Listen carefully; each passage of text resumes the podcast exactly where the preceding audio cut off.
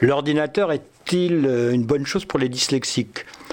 Euh, oui, c'est évident, puisque dans un premier temps du moins, euh, c'est-à-dire que comme il permet de, grâce au correcteur d'orthographe, de souligner à fur à mesure que l'on écrit euh, les fautes que l'on commet, grâce aussi à le dictionnaire informatique incorporé, on peut aller vérifier le sens d'un mot, son orthographe.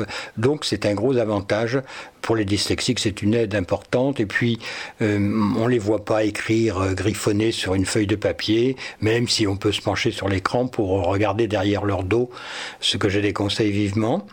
Mais dans un second temps, euh, l'expérience m'a montré, puisque moi je suis passé de la machine à écrire à l'ordinateur, euh, vous voyez, et, alors euh, donc je n'ai pas appris à taper correctement, je, tape d'instinct.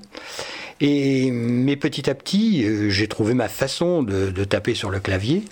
Et je me rends compte que maintenant, alors bien sûr, pour ce que je disais précédemment est toujours valable, les correcteurs.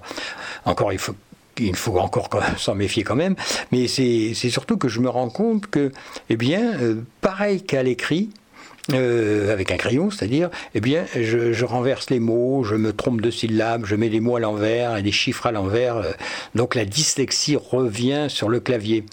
Alors, je ne peux pas dire que c'est général, je n'en sais rien, mais en ce qui me concerne, l'expérience montre que euh, si l'ordinateur m'a permis euh, d'écrire plus facilement, euh, m'a permis d'améliorer mon orthographe, les fautes, les inversions, les erreurs sont toujours constantes et reviennent comme au premier temps du papier, à voir si c'est euh, pour tout le monde pareil. D'ailleurs, si vous avez un avis, laissez-moi un commentaire, euh, ça me servira et ça servira surtout aux autres personnes.